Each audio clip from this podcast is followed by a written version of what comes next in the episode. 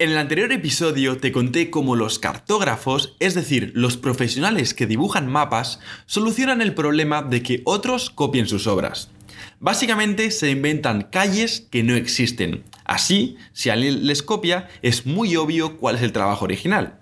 Y en ese mismo capítulo te animé a que tú mismo crearas tus propias calles inventadas, detalles que te hiciesen único.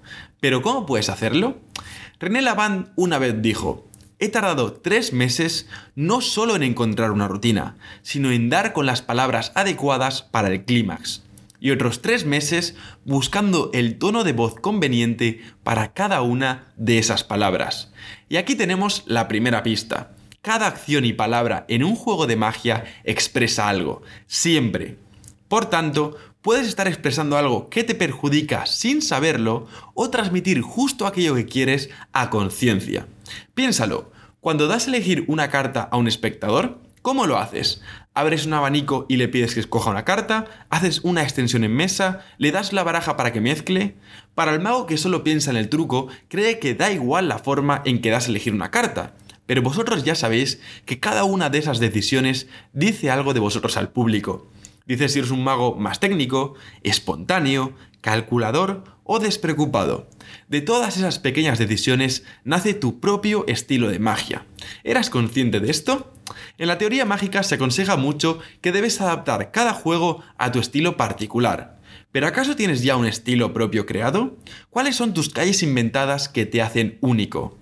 Desarrollar tu propia manera de hacer magia es un camino largo, pero puedes empezar haciéndote una sencilla pregunta. ¿Qué es lo que no me gusta? A veces es más fácil desechar lo que no quieres que saber lo que sí quieres. Por tanto, ¿qué cosas no te gustan de cómo se hace la magia con cartas? ¿Qué formas de hacer levitaciones no terminan de convencerte? ¿Qué tipo de presentaciones no te enganchan cuando se hace un juego? ¿Te gustan los magos que hacen chistes o los más poéticos? ¿Y esta forma de hacer magia con monedas, te gusta o no te gusta? Y así, poco a poco, viendo aquello que sabes que no te gusta, puedes ir llegando a una forma propia de hacer magia.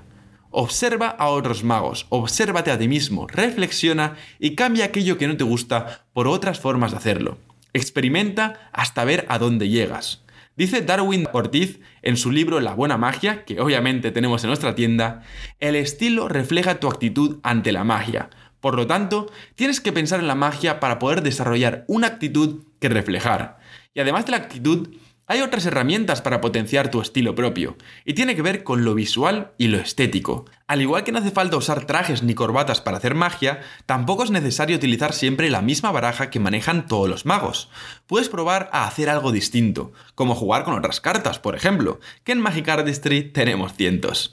Sea como sea, hagas lo que hagas, siempre sé tú mismo. Así que espero que te haya gustado esta reflexión y si es así, déjate 5 estrellas y recomiéndaselo a tus amigos. Recuerda que puedes recibir reflexiones como estas todos los días en tu email registrándote en magicardistry.com barra club. Así que nos vemos, chao chao.